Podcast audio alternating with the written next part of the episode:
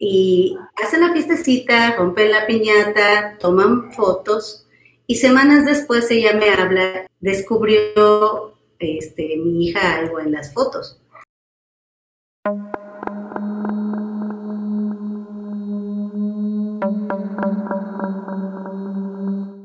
Hola, ¿qué tal? Buenas noches. Le damos la bienvenida una vez más aquí a su podcast Misterio en el Mayab, en el que cada viernes vamos a contar historias paranormales en voz de sus meros, meros protagonistas.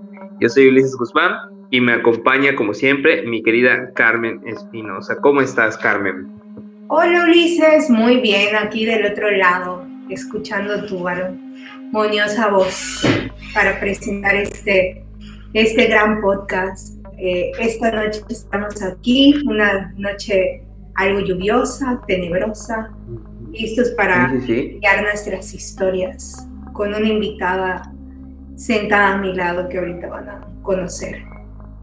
Sí, sí, sí, una, invitada de lujo, ¿no? Y como bien mencionas, Carmen, eh, la noche está como ideal para contar cuentos de espanto, ¿no?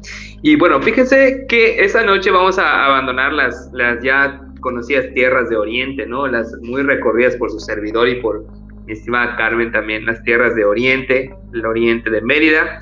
Y bueno, nos vamos a trasladar a este espacio desconocido para algunos, específicamente para mí, que es el poniente de, Mérida, ¿no? Específicamente, pues, en, en, el lugar conocido, en el fraccionamiento conocido como Juan Pablo. Y esta noche nos acompaña Heidi Orán, eh, que nos va a contar precisamente sus experiencias vividas, pues, en dicho lugar, ¿no? Que, bueno, cabe mencionar que, es que el nombrecillo que se le puso a ese, a ese fraccionamiento, pues, fue en honor a la visita del Papa, ¿no? Cuando llegó aquí a Mérida, pues fue ahí donde llegó y en su honor, pues nombraron así, así el fraccionamiento, a menos que me esté equivocado, ¿no? Pero esa es la historia que yo sé eh, del nombre, ¿no? Y bueno, Heidi, ¿cómo estás? Hola, Buenas noches. Un gusto, Carmen, Ulises, un gusto estar con ustedes. Ok, ok, ok. Es un gusto que nos acompañes eh, en, esta, noche, ¿no? Y pues bueno, queremos hacerte la pregunta que hacemos a, todo invitado que cruce por este, pues por este programa que tanto nos gusta hacer, ¿no? Heidi, ¿crees en, lo paranormal? ¿Crees fantasmas? ¿Crees en, pues en, todo aquello que, que, que, pertenece al reino del inmaterial, por así decirlo? Definitivamente. Estoy segura de que existe algo más no sé si sea otro plano, no sé si sea realmente más allí, que viene para acá, pero sí, hay cosas que no podemos explicarnos.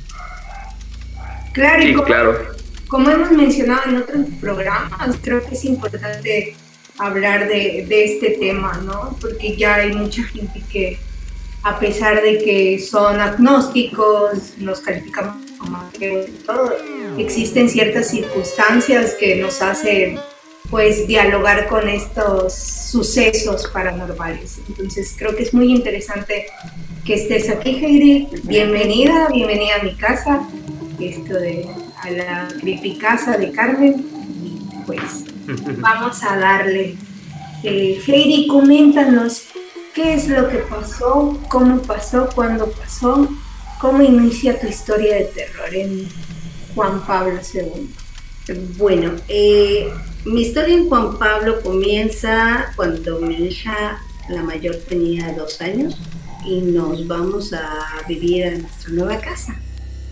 Eh, la emoción, ya saben, vimos aquella casita desde sus cimientos, eh, nos informaron que esa específicamente iba a ser la de nosotros y nos cambiamos ese lugar.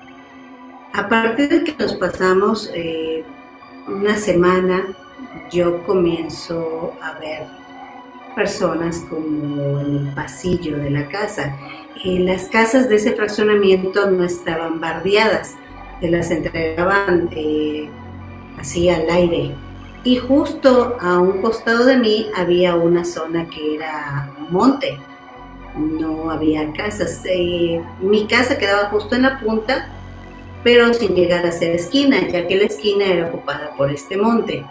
Yo pensaba en un principio que las sombras, las siluetas que yo veía en el pasillo eran personas que se cruzaban en la noche, con tal de cortar camino en esa zona. Pero no escuchaba yo los pasos, solo veía yo las siluetas que cruzaban.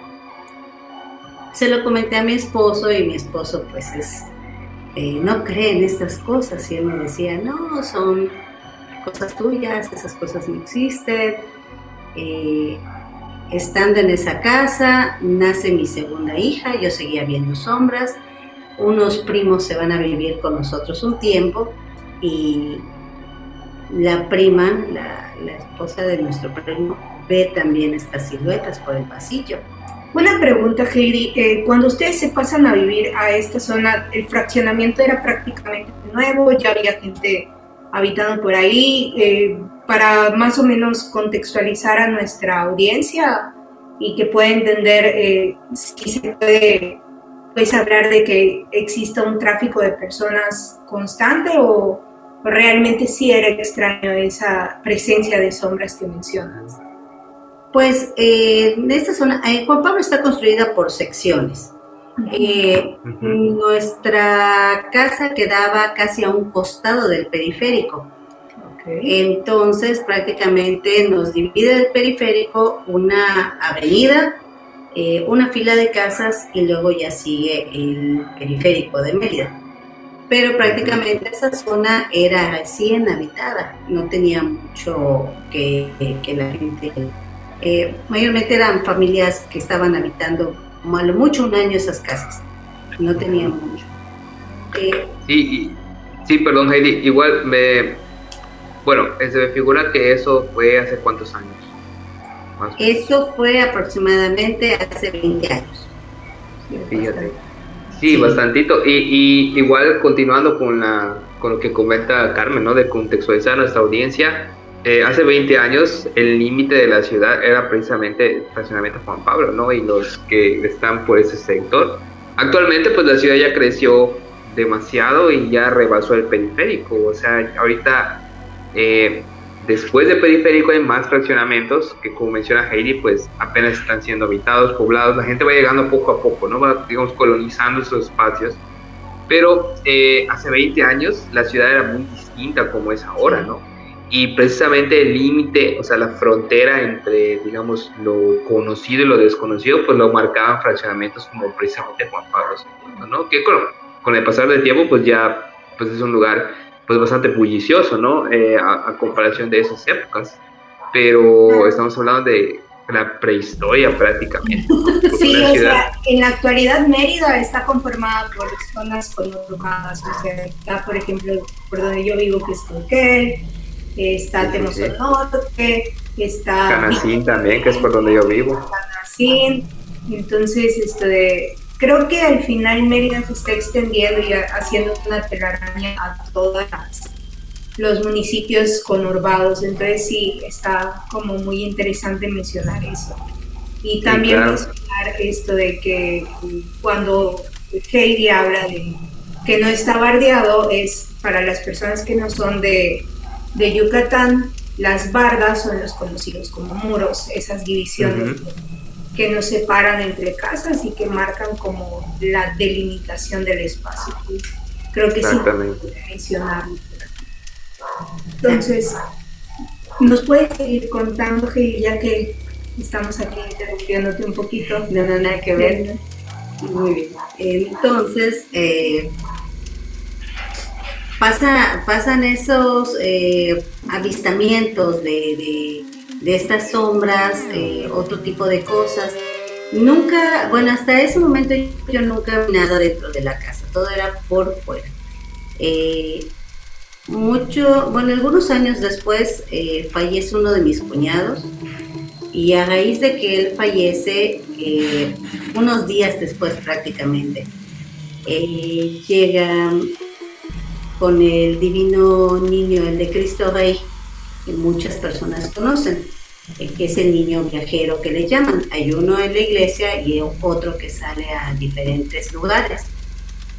Eh, las vecinas, pues al saber que lo que nos había pasado hace poco tiempo, me dijeron que si quería yo tener al divino niño dentro de la casa. Eh, yo no soy muy afecta a las imágenes, eh, me dan un poquito de miedo. Soy católica, pero me dan miedo las imágenes.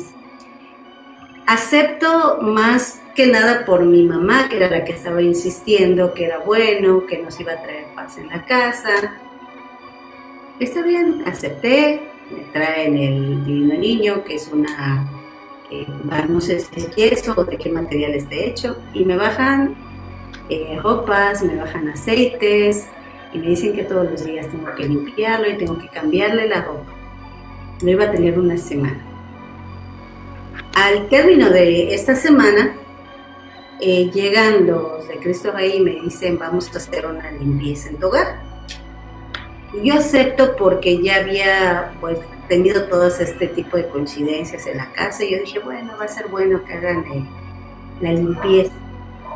Eh, me piden de hecho que esté mi esposo presente, mi esposo pues que estaba ese tiempo pues muy renuente a todo esto y me dijo, no, no, yo no quiero participar. Eh, comenzamos eh, por el pasillo de la casa, que era donde yo veía este tipo de cosas, y eran cuatro mujeres y un hombre los que fueron. Eh, llegaron, pasaron haciendo oraciones por el pasillo de la casa, llegamos al patio. En ese tiempo mi casa ya estaba bardeada, ya tenía muros y eran unos muros del alto del techo de la casa. Así que comienzan y el Señor me dice, vamos a prender, eh, era una lata con carbón y le estaban echando, yo creo que inciensos, no sé qué era, y se supone que debía de prender eh, para hacer la sanción de la casa. Eh, comienzan a hacer oraciones, esta persona estábamos en círculo alrededor de, este bote, esta lata, y simple y sencillamente no prendí. No encendía el, el fuego. Yo algo escéptica volteaba a ver y lo que me daba cuenta es que en el patio de la casa se formaban remolinos en distintas partes. El Señor empieza, comienza a decir que eh, la oración sea más fuerte, más potente, eh, las señoras comienzan a hablar en un, idioma raro, algo que no, no entendía, y esto simple y sencillamente no encendía por ningún motivo. Cuando yo no sé qué palabras mencionó el señor, el hombre, eh, logra encender y se arma realmente un un fuego, una llamarada demasiado alta. Eh, hasta los señores, las señoras se asustaron, ¿no? De que haya sido tan alto. Me dijeron que había algo muy fuerte en la casa, que este, eh, que iban a, tratar de ver qué era. Eh, al final de todo esto que se hizo la oración, me dijeron que en el patio de la casa había tirado tierra de cementerio que por eso se veían ciertas cosas eh, y que pues hasta el momento ellos habían hecho la oración y que todo iba a estar más tranquilo, que ya no iban a haber este tipo de presencias. Eh, yo les dije que estaba bien, que realmente yo dentro de la casa nunca había habido nada. Mm, estas eh, siluetas, sombras, se siguieron percibiendo a pesar de la oración y de la limpieza que ya había habido. Años más tarde, eh, comento esto porque es algo muy significativo, mis hijos siempre les hacía sus fiestecitas en la terraza de la casa y invitaba a todos los niños de la cuadra, ¿no? Eran piñatas, pastel y todo se hacía en la terraza de la casa. La casa por fuera no tenía ni reja, ni muro, estaba, estaba libre. Y eh, mi cuñada me dice, pasan los años y me dice mi cuñada, oye, quiero festejar ahí el cumpleaños de mi hija. Perfecto, le dije. Y hacen la fiestecita, rompen la piñata, toman fotos y semanas después ella me habla y me dice, este, descubrió este, mi hija algo en las fotos. Me dijo que quiénes eran los niños, el niño que estaba atrás. Un niño. Un niño, la, uh, y le dije, ¿cómo que un niño? Sí, ella me dijo que porque ese niño no se había acercado y que quién era el niño que estaba en el pasillo. Lógico, al ver la simple foto no, te, no lo veías. Al hacerle zoom, ya veías la silueta del niño atrás como acechando. Se le percibía el color de la camisetita, era como aproximadamente un niño de 5 o 6 años. Pero las fotografías entonces eran digitales o sí, eran con un celular. Exacto. Eh, esto pasó hace aproximadamente unos 6, 7 años atrás. Ah, ok, ok. De la fecha sí, que no unos 7 ah, años. sí, es que como habíamos mencionado que fue hace como 20 años y me quedé así como que... no, 20 años eh, que me pasé esa casa y este acontecimiento sucedió 7 años atrás.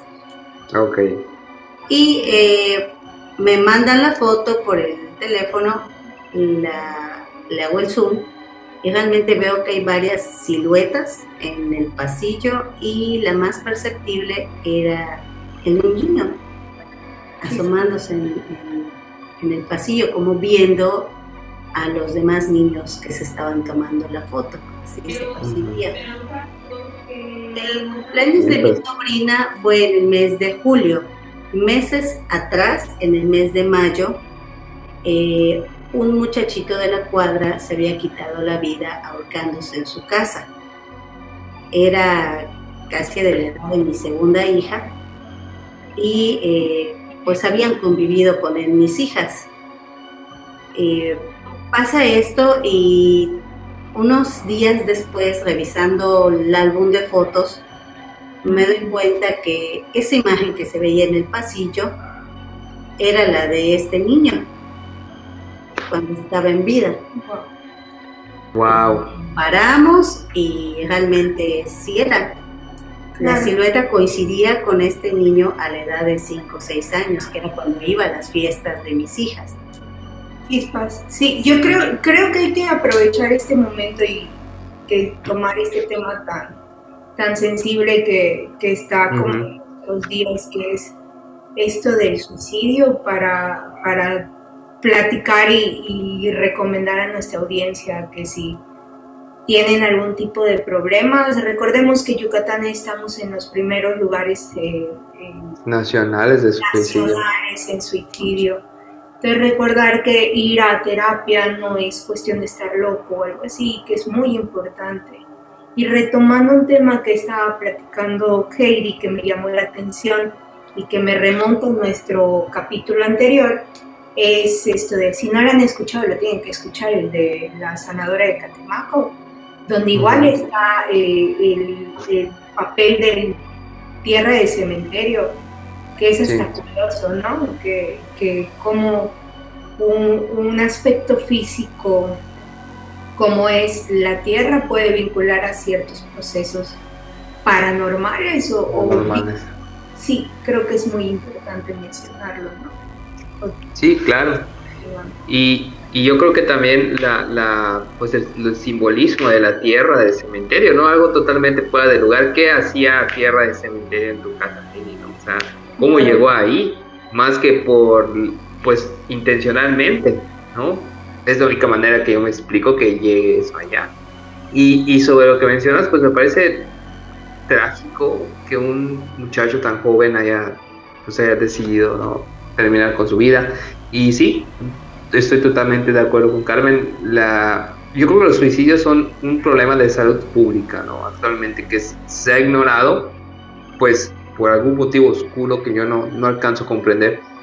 Pero yo creo que no es un hecho aislado, ¿no? Ni se trata de personas que, pues, que fueron cobardes, ¿no? Como, como a muchas personas les gusta llamarles. Es una mención que todo el mundo hace que es horrible y creo que es importante, pues, exhortar, si nos escucha el presidenciable, porque ya se destacó, que no, no, solo se enfoque en su campaña, en el Estado hay mucho problema de salud mental que es muy importante tratar.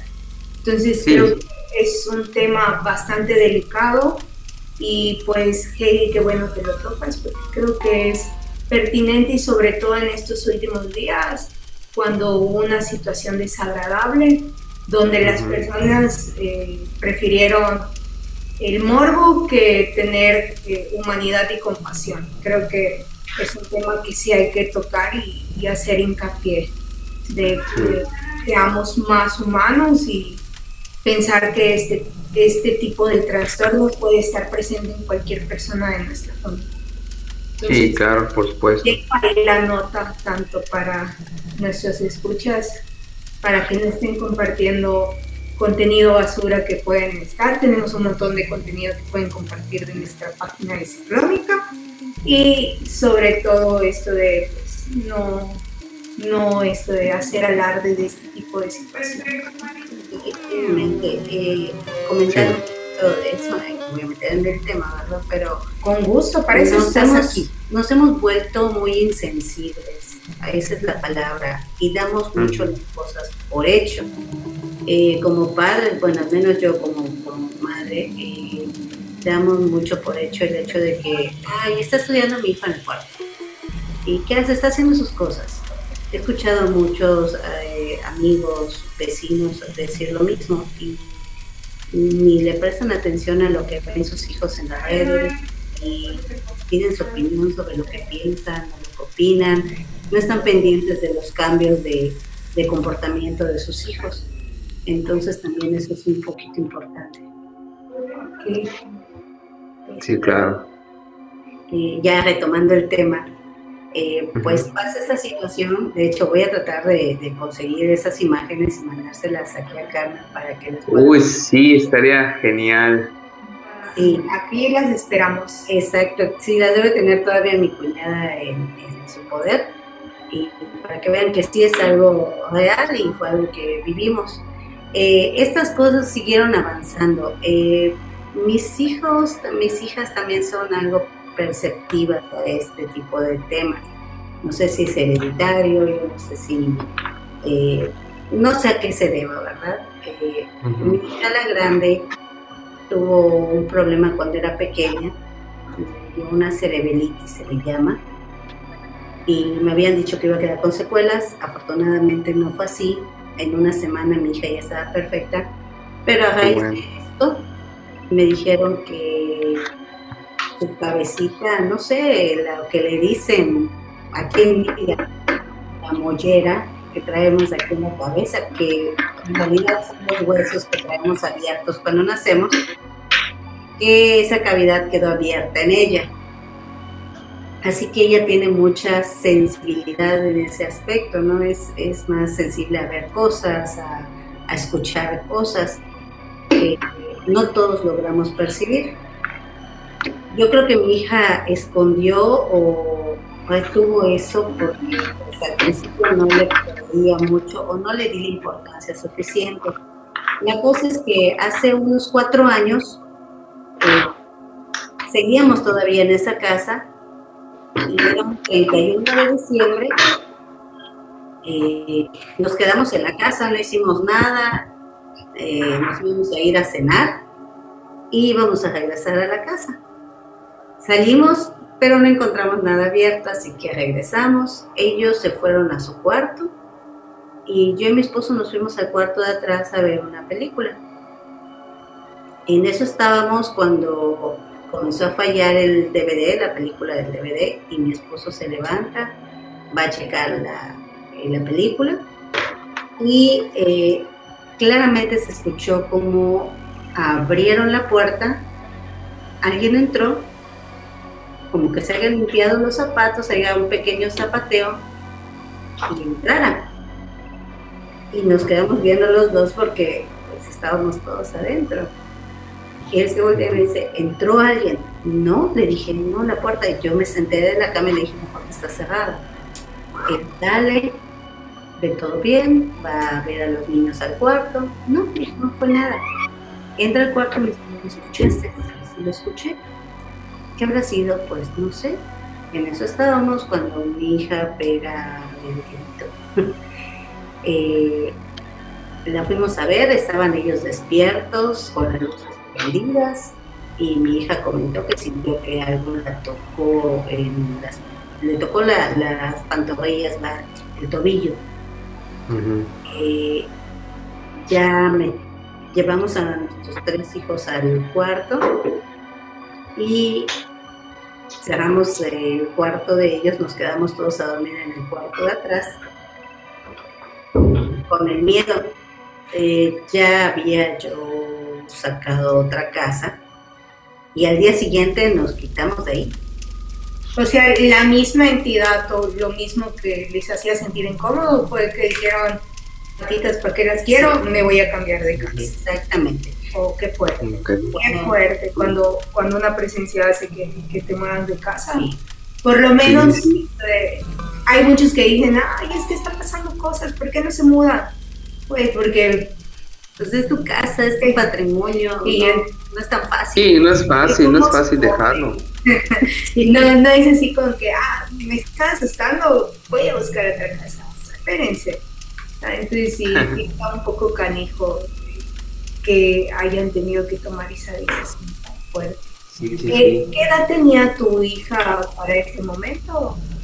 Cuando sucedió eso, mi hija tenía, ah, actualmente tiene 22, eso fue hace como unos 4 wow, cuatro o 5 años aproximadamente que sucedió. Bueno, sí, 4, 4 años tenemos ya viviendo aquí, en esta zona, en esta nueva zona. Entonces ya no estás en Juan Pablo. No. Salió lleno de Pero, por ejemplo, la casa sigue siendo de su propiedad, ¿no? No. la vendieron. Exactamente. Que se chinguen los que acaban de entrar. Eh, sí, sí, sí, justo, justo eso voy a preguntar. ¿Tienes, no, bueno, no sé, si tengas algún contacto con las personas que lo compraron? Eh, no, realmente tengo vecinos cerca de ahí con los que tengo algún contacto, pero pues tampoco los nuevos inquilinos eh, son muy platicadores o salen a preguntar algo. No, nada que ver. Eh, lo que sí les comento es que mi mamá después entró con la vecina, ya saben, a la casa, y eh, ya ve que los pueblos son muy afectos a que quema chile para que se salga lo malo de la casa. Y que quemaron chiles y lo pasaron por toda la casa, ¿no? Por todo el pasillo, por todo el patio. Y cuando yo me quito de ahí, tiempo después, eh, ellos me comentaron, al lado de la casa hay una tienda conocida, puede ser nombre. Sí. Sí, ah, bueno. Sí, creo. Sí, no, que, nos, que nos paguen ese patrocinio. Hay, hay una tiendita muy conocida que empieza con D, que quedó justo al lado, como una pequeña placita. Mm. Y los, eh, esta vecina me comentó que ahí se estaban viendo siluetas, sombras, los, los trabajadores ya reportaban que veían, llegaron a ver a una persona como un viejito, a una niña, así que no sé si esto se pasó al lado, se movió del lugar, no tengo idea. Claro, y es importante mencionar algo. Eh, creo que, eh, como menciona, hay dos cosas que a mí se me hacen muy interesantes. La primera es cuando empezaste a comentar que en su momento quemaron incienso y otra vez ahorita chiles. Eh, tenemos que recordar tanto en, poblaciones este, pues, de nuestra entidad, se utilizan estos tipos de elementos como métodos purificadores y no solamente en lo que viene siendo Yucatán, sino en todo el Caribe el incienso y, todo esto. Yo creo que es en general, son elementos que se utilizan en cualquier tipo de cultura y, es el mismo humo lo que, lo que creo que crea esta, estos lazos de desprendimiento, ¿no? Sí, creo que como comunicación. Una, una especie de limpia, ¿no? Con base en, en la combustión que, bueno, el fuego se asocia con la purificación, ¿no? Y con la destrucción, con la esterilización. Entonces es curioso que específicamente Chile, que también, o sea, simbólicamente, pues, pues se asemeja al fuego, ¿no? Al ardor, al dolor, que pues a y al cabo nos gusta enchilarnos, ¿no? Bueno, a mí me gusta mucho comer chile, pero pues es como que un elemento sanador, ¿no? Claro. Y, me, me, parece curioso que mencionaste que esto se pudo haber contagiado, ¿no?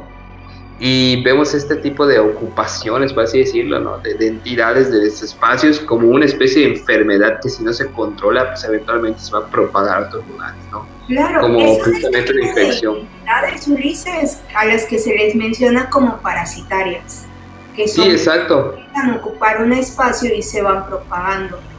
Exactamente. Hace poco estaba leyendo que, que mucho de esto... Uh, es porque las mismas personas le prestamos atención.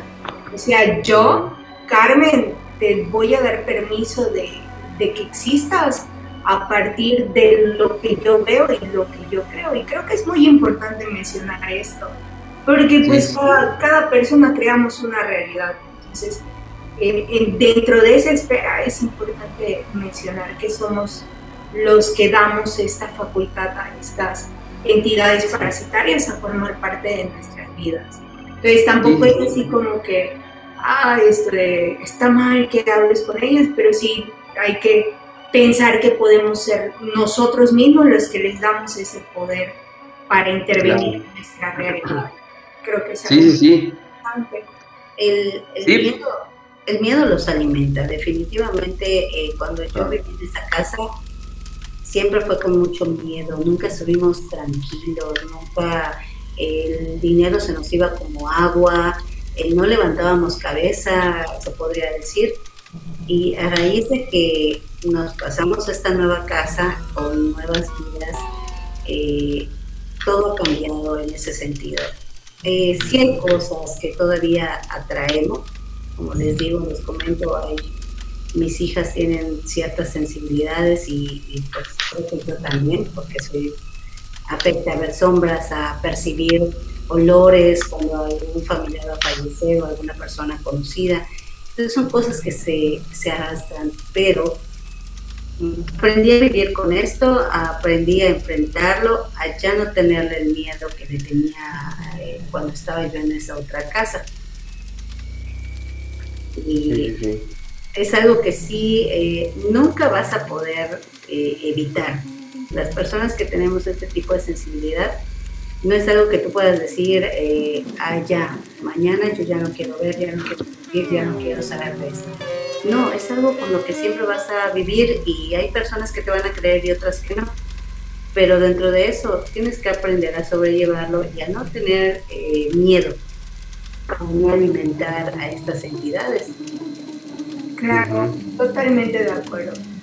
Sí, creo que este tipo de situaciones lo que nos puede enseñar es a, poder controlar. Creo que cada quien es capaz de controlar lo que piensa, siente y pues al final si no se puede trabajarlo de alguna manera. Entonces sí está muy interesante hablar de este tema. Sí, sí, sí. Y, y, bueno, como comentario, también tengo entendido que a esta a esta situación se le conoce como infestación, ¿no? De nuevo haciendo énfasis a, estos fenómenos como una especie de parásito, como mencionabas, Carmen, ¿no? O una plaga, pensando, no sé, en una plaga de termitas o una plaga de carachas. Eh, pero bueno, qué bueno que, que, este, que ya en el, en el, nuevo lugar en el que están, pues no se repiten, ¿no? Ese, ese tipo de, incidentes, al menos no, no, este, no la situación que, mencionas que vivían ahí, ¿no? Los problemas económicos y demás, que yo creo que también se derivan de eso, ¿no? Sí. Es innegable que, perdón, es innegable que, bueno, eh, dicha infestación, pues, contamina el ambiente, ¿no?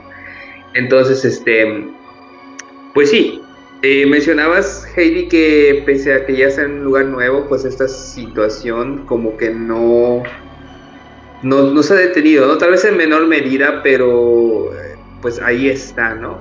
Entonces, como bien mencionado, yo creo que es algo con lo que hay que aprender a vivir. Y más que, pues, ¿cómo, cómo, cómo decides no tener o no esta sensibilidad? Yo creo que es algo que no se decide, simplemente se tiene. Se tiene. No es como que... Sí, claro no es como que, ah, sí, a toda madre, ¿no? Qué bueno que, puedo percibir estas cosas, ¿no?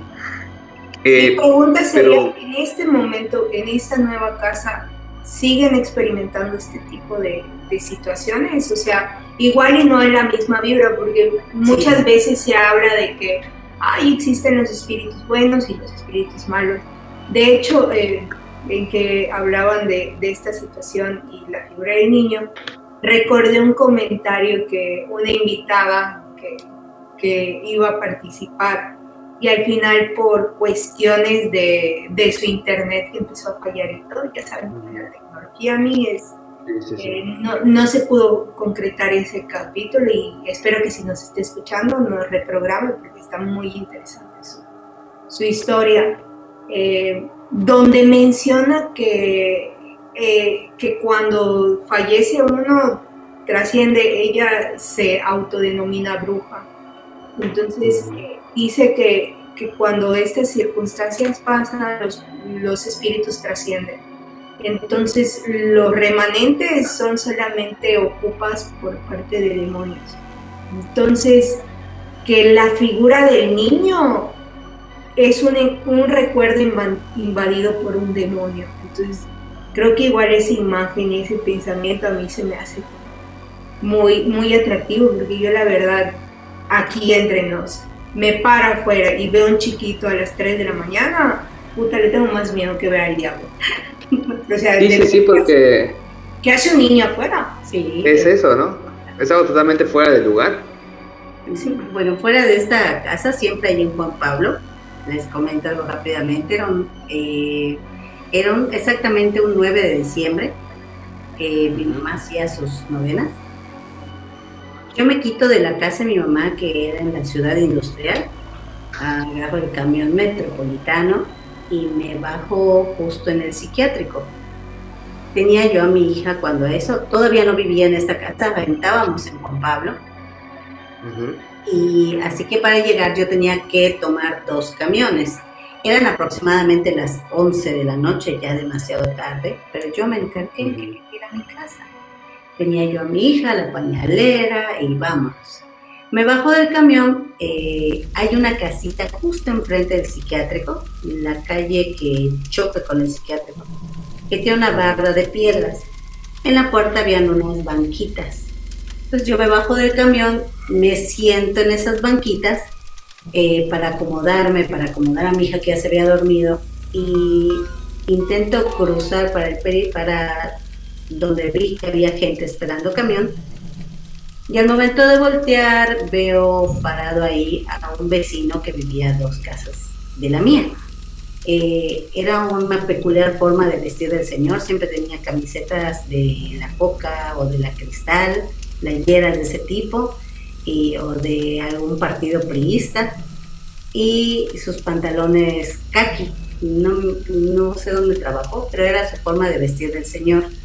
Eh, era una persona muy delgada, yo realmente nunca platiqué con él, pero sí era una persona muy delgada y se veía una persona muy, muy morena. Era difícil de que pase desapercibida. Yo volteo y veo a mi vecino ahí, parado, estaba tomado del árbol de flamboyán, flamboyán, como le digan. Y yo pienso, voy a cruzar para acompañarme con mi vecino, porque donde hicieron el hospital de Juan Pablo, yo vivía en una de las calles laterales y tenía que caminar cuadra y media para llegar a donde vivía. Voy a alcanzar a mi vecino para acompañarme con él. Resulta que en eso estaba cuando veo que cruza el camión no me dio parada, para el psiquiátrico, se trepa la gente y se va. Y yo ya no veo al vecino. Tomo el siguiente camión, me bajo en la esquina de mi casa y me ve el vecino que vivía justamente al lado, no el de a dos casas, sino el de al lado. Y me ve cargando mi mochila y me dice, vecina, venga, la ayudo. comenzamos a caminar y me y yo le comenté, ay, es que vi al vecino de al lado de su casa, pero eh, me ganó y ya no pude tomar el camión en el que él se vino. Eh, para todo eso ya estábamos llegando a la puerta de mi casa y justo cuando yo comenzaba a quitar el candado me dice, vecina, está mal. No pudo haber sido el vecino. ¿Y cómo no? Si lo vi, le dije, estaba ahí parado esperando el camión, se vino un camión antes que yo. Vecina, es que el vecino murió hace tres días. Hoy lo enterraron en pueblo. Me quedé parada, temblando en la puerta. Le digo, no, no puede ser. Mi esposo trabajaba cuando eso en una pizzería y llegaba hasta después de las 12 de la noche. Así que me tocó quedarme una, un buen tiempo sola porque no, no había nadie en la casa. Y de verdad que yo decía, no puede ser, si yo vi a mi vecino como, como cualquier persona, yo no vi silueta, yo no vi sombra, eh, no, era una persona normal para que, falleció. Wow, qué fuerte. Chispas, qué fuerte, qué fuerte. Cuando se, cuando se despiden, ¿no? Que vienen a, despedirse o sobre todo, yo, yo siempre escucho como este comentario eh, en cualquier lado, de hecho yo me gustaba mucho ir a, a, y siempre decían esto de en que era como mi segunda casa, eh, que cuando no se les reza o cuando no se les hace todo, todo este tipo de, procesos que están acostumbrados acá en lo que viene siendo Yucatán, que es el mucho barrio y no sé qué tanta cosa eh, de, rezos y, ritos, por decirlo de alguna manera, se llevan, eh, estas personas regresan por lo mismo para pedir que recen por ellos en cuestiones así, ¿no? Su pisham regresa a lo que viene siendo el plano astral o el plano terrenal para poder exigir este, tipo de, de, procesos, que es un poco interesante, ¿no? Sí, sí, claro. No, y, no me imagino. Eh, es que generalmente pensamos en aparecidos, ¿no? O en fantasmas como siluetas borrosas, como mencionabas, Heidi. O sea, una silueta, algo que vemos, digamos así, de, de traslúcido, ¿no? A lo mejor como que se hubiera hecho de aire o de niebla o algo así. Un Pero las personas, ándale, exacto, cuando, cuando piensas que, no sé, e, es este es, un espectro como, como en la tradición, ¿no? O sea, transparente y demás.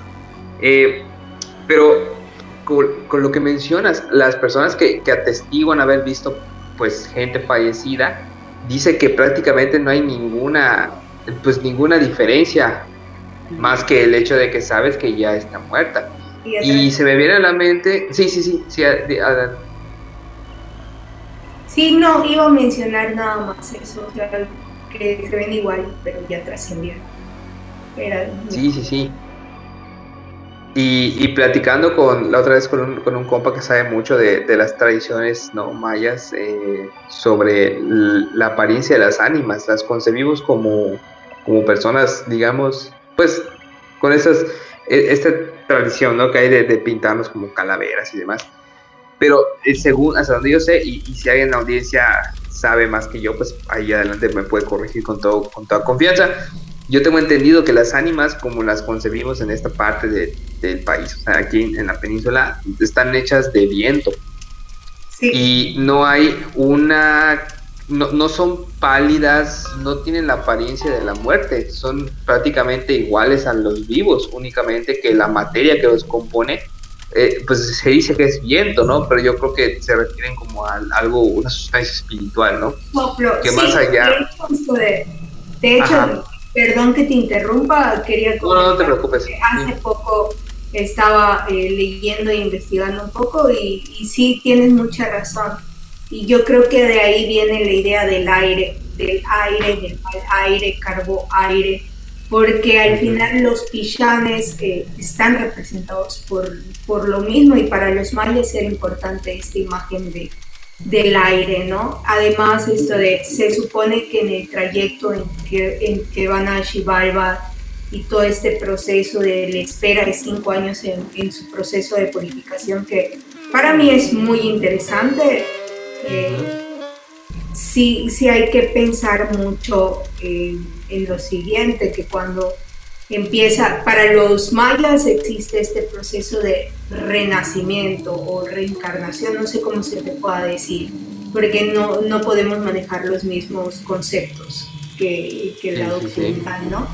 Y ellos dicen cuando, eh, cuando el alma se purifica, una mujer embarazada recibe al suspirar el nuevo Pishan que va a conformar el alma del feto que, ya se ha producido. Sí, qué, qué, interesante, ¿no?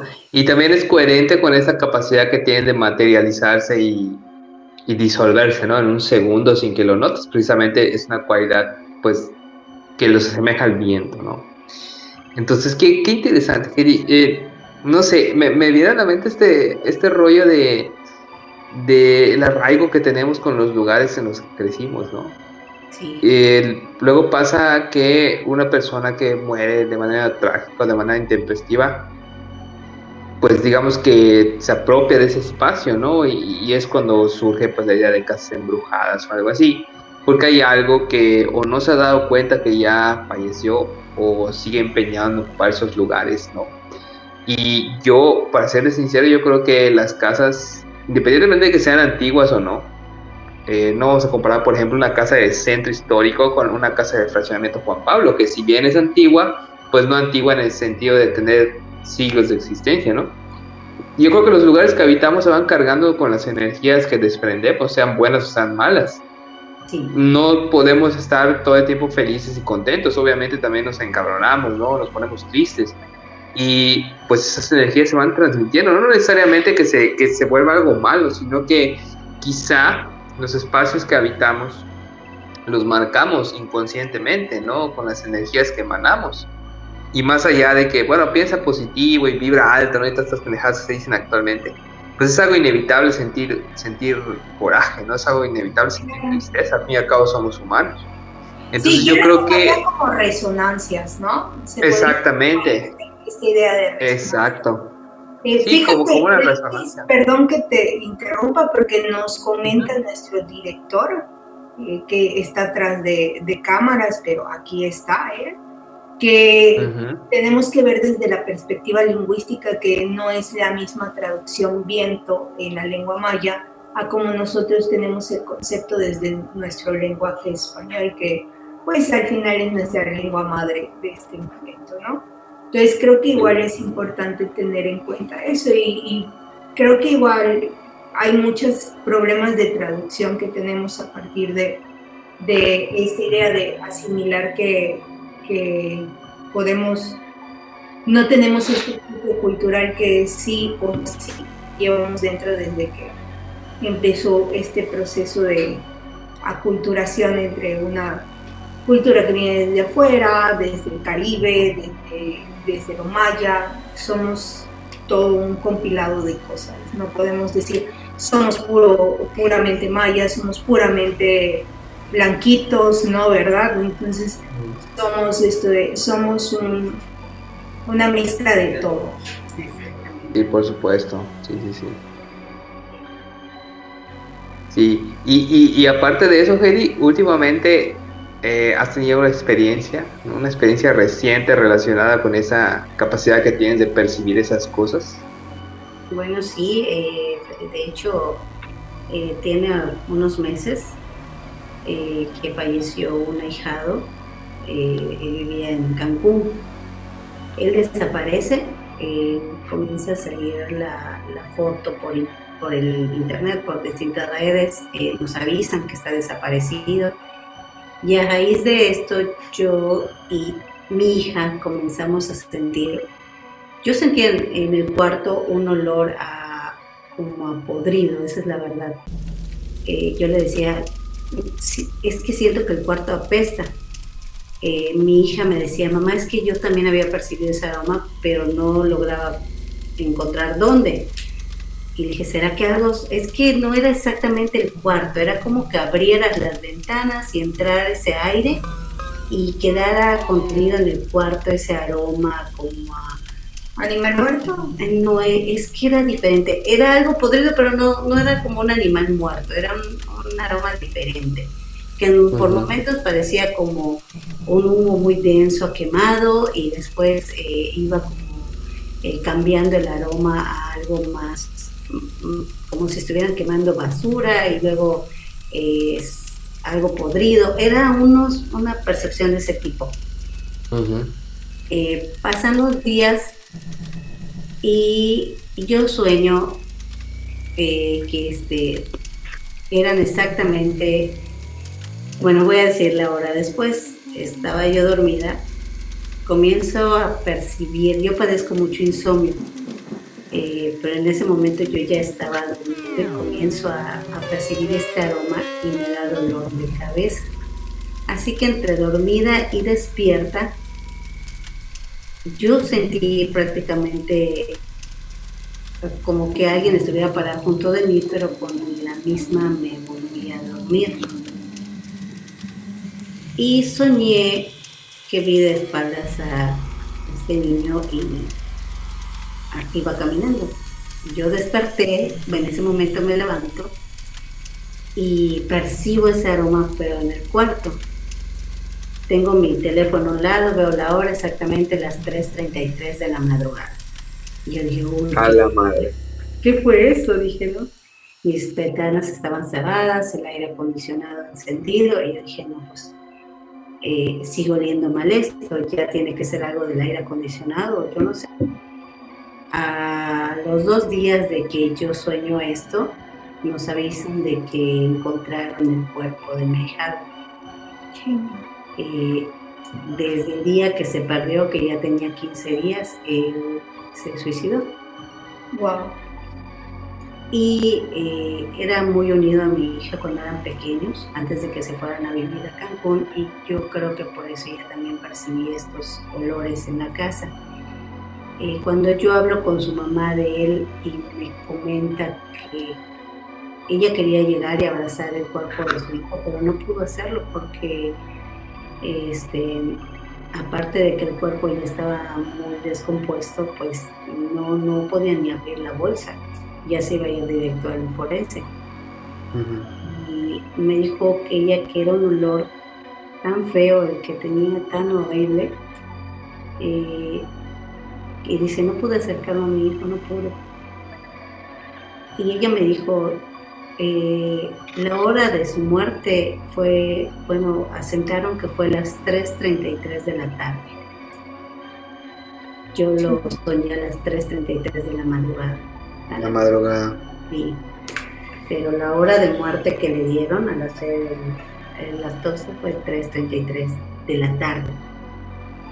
Así que yo lo veo como que haya sido una despedida o no sé, tal vez una percepción de que él ya no estaba en este plano.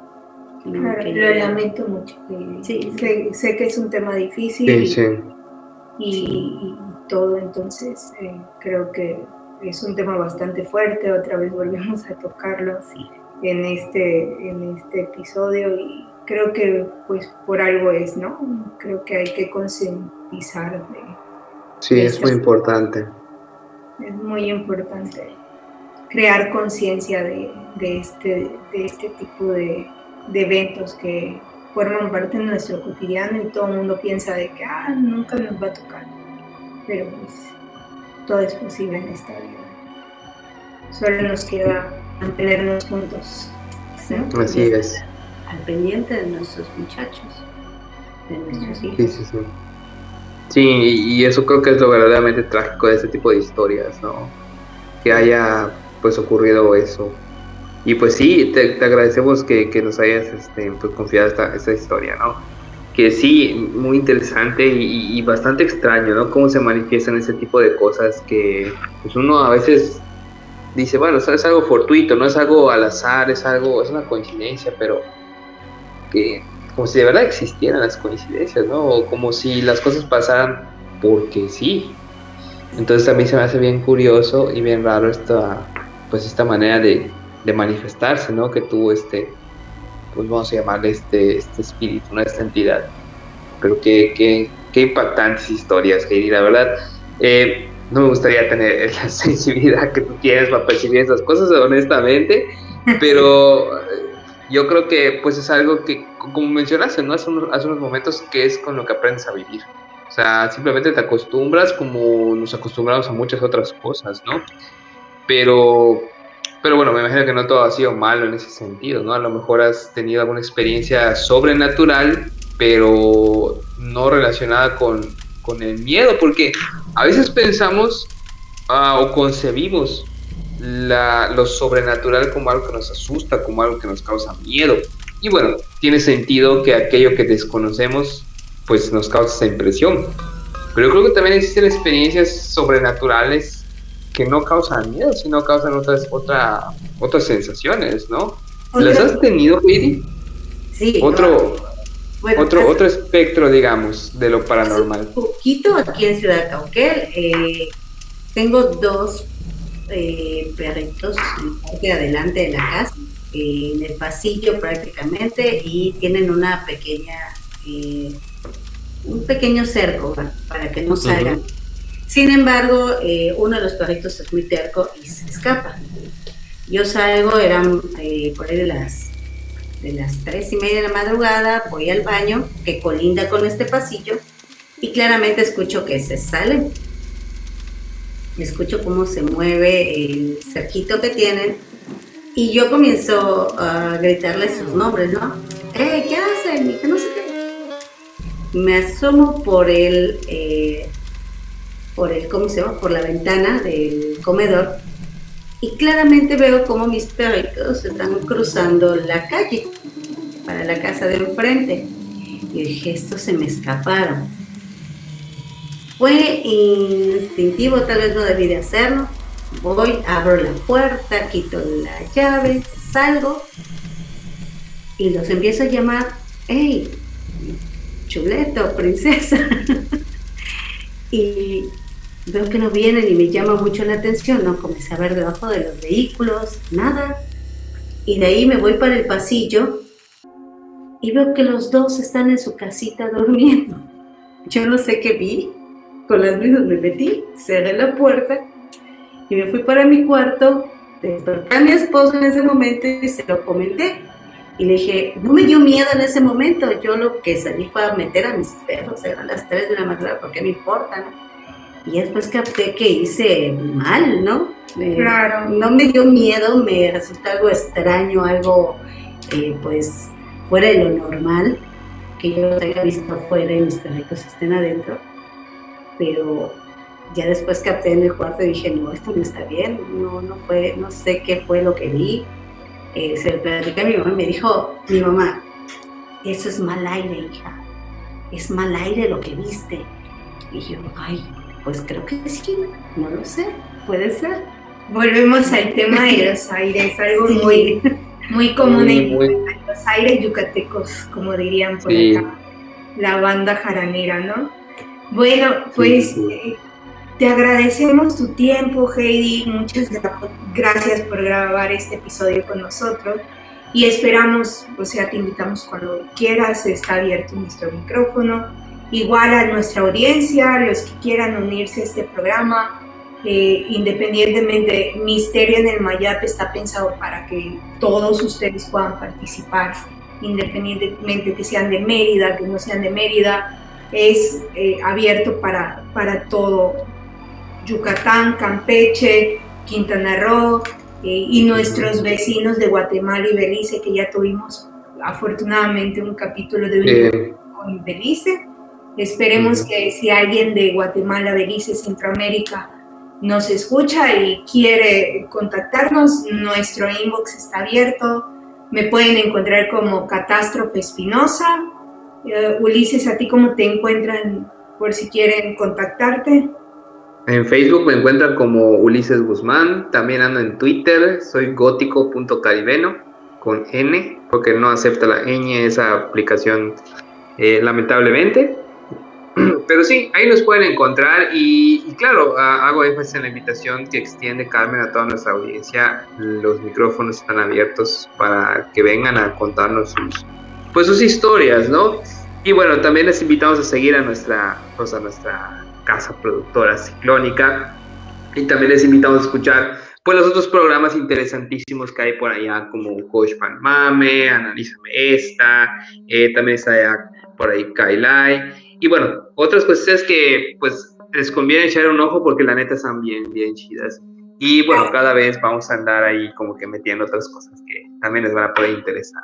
Claro, también viene pronto el dato inútil, eh, que una sí, claro. que quiero mucho va a estar dirigiendo. Y pues síganos para tener todo el contenido sonoro. Vienen cápsulas, vienen eh, algunas historias por ahí que tenemos planeadas, ¿verdad? Solo, Solo nos falta el tiempo de empezar a producirlas, pero ya tenemos los primeros guiones y estamos muy emocionados. Eh, somos Carmen Espinosa y Ulises Guzmán.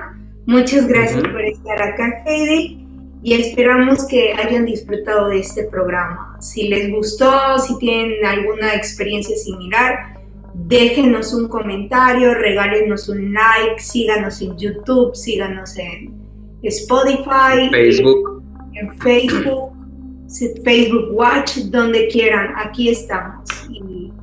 Pues no nos queda más que despedirnos esta noche media nublada. Nos vemos en el futuro. Hasta luego. Dulces pesadillas.